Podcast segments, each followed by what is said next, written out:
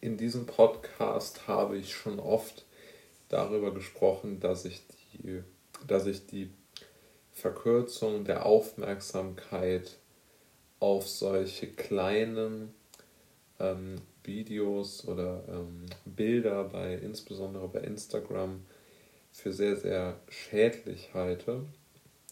Und ich denke, dass das auch mit der Studienlage, die dazu gemacht wird, doch relativ ähm, evident ist. Also jeder, der sich damit einmal beschäftigt hat, der wird es relativ schnell feststellen. Man kann das auch bei sich selbst mal machen, wenn man sich äh, irgendetwas äh, beispielsweise anschaut auf den dementsprechenden Kanälen, selbst wenn es etwas ist, was einen interessiert, ähm, ist es aus meiner Sicht ähm, ganz, ganz ähm, einfach irgendwie hat es so eine gewisse Leere an sich schon einmal, aber ich glaube, das wesentlich Schlimmere ist eigentlich, die ähm, Menschen, die man kennt, zu beobachten, während sie irgendetwas ähm, Interessantes äh, machen. Ja? Denn unser Leben ist eigentlich so geworden, dass wir eigentlich nur noch die interessanten Momente von unseren Freunden sehen, weil wir nur die interessanten Momente ja auf Instagram oder TikTok äh, teilen und nicht unbedingt auf, auf anderen Kanälen.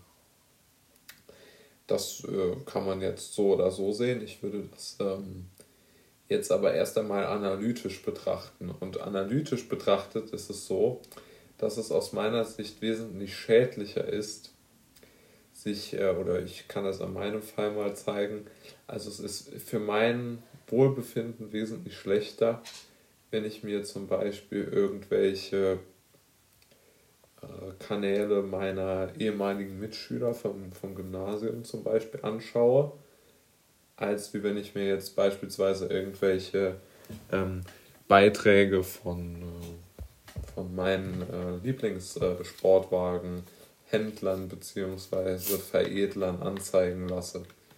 Also das ist dann wesentlich besser sozusagen, weil da, da, da würde ich wirklich sagen, es ist zwar schlechter, etwas auf Instagram zu schauen, als in einer Zeitschrift zu lesen, aber es ist doch wesentlich besser, als jetzt sich anzuschauen, wer wieder irgendwie etwas Tolles gemacht hat.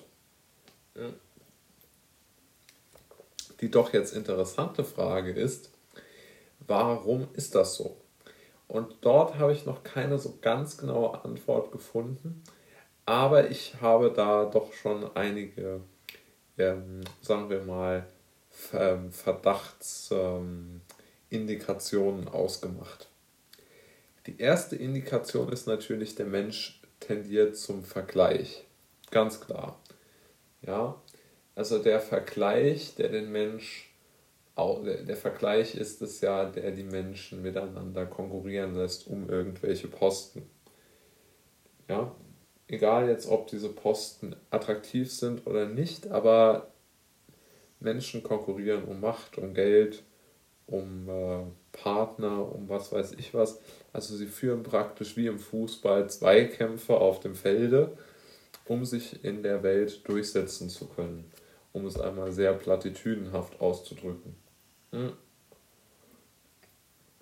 Diese Entwicklung hat aber, glaube ich, jetzt zur Folge, dass wir sozusagen überrannt werden mit ähm, Vergleichen. Und ich glaube, das macht es wirklich, was, die, was aus meiner Sicht das Unglück hervorruft, wenn man so will.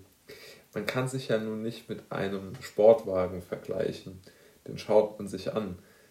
Und der Unterschied liegt jetzt in folgendem. Der Sportwagen an sich ist ja nicht das Problem, sondern das Problem ist, wenn sich jemand den kauft oder kaufen würde, den man persönlich kennt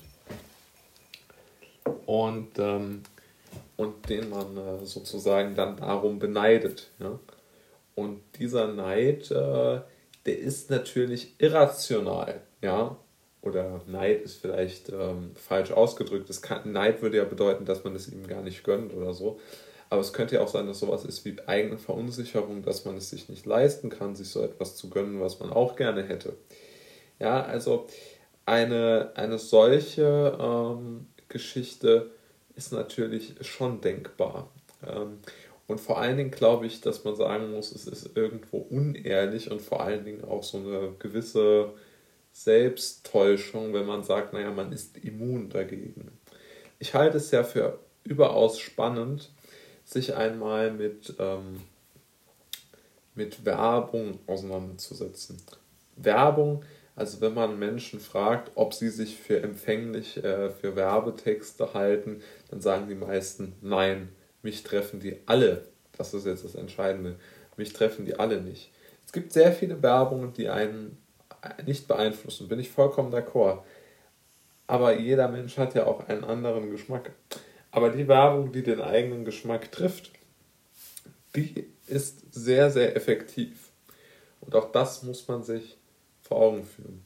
Also die Manipulation findet ständig statt dort, wo man es nicht erwartet und insbesondere diese Bilder der eigenen Freunde oder Bekannten, die eigentlich tendenziell auch, glaube ich, gar nicht wirklich manipulativ ausgelegt sind, sondern nur sozusagen, um die eigene Großartigkeit darzustellen, also so eine gewisse Form von Eitelkeit der, der, der, der Veröffentlicher.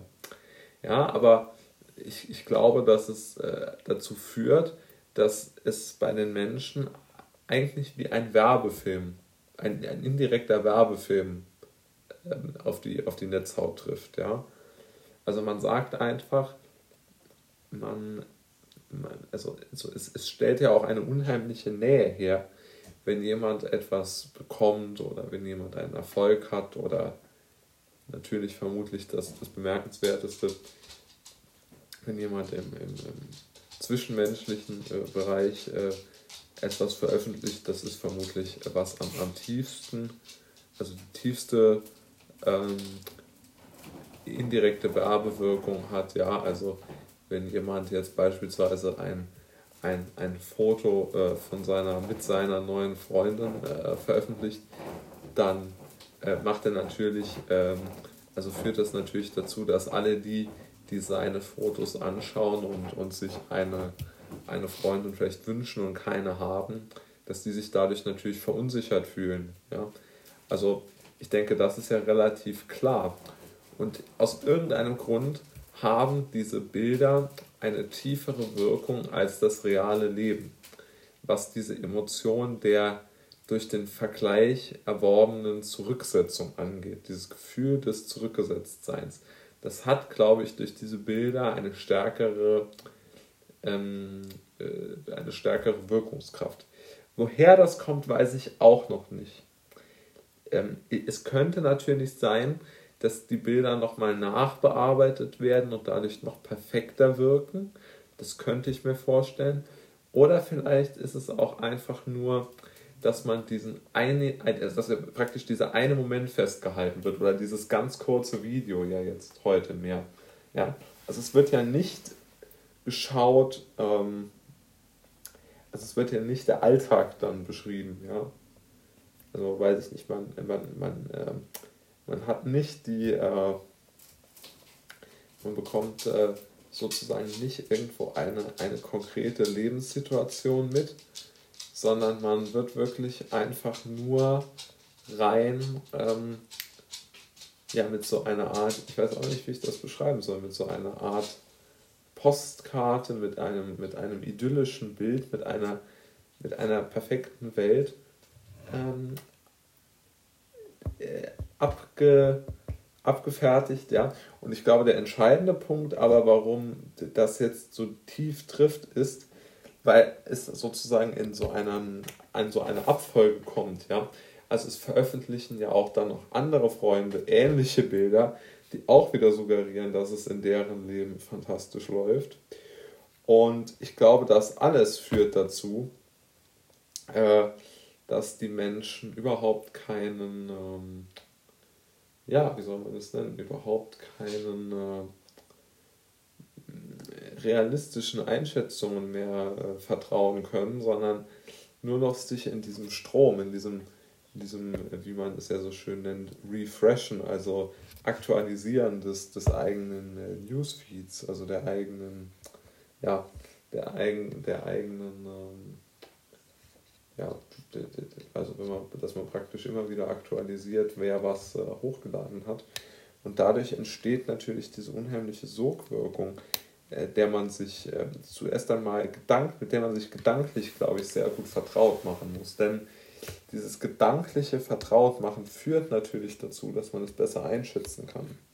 Wäre natürlich auch einfach, sich davon einmal zu distanzieren, aber das ist ähm, vermutlich, es ist trotzdem vermutlich besser, dass man es gedanklich weiß, denn ich, ich glaube, dass ähm, diese Idee, ähm, das Leben möglichst perfekt nach außen darzustellen, dass die in noch viel, viel mehr Bereichen Einzug ins Leben erhalten wird. Also könnte ich mir mal vorstellen, dass das durchaus äh, denkbar ist.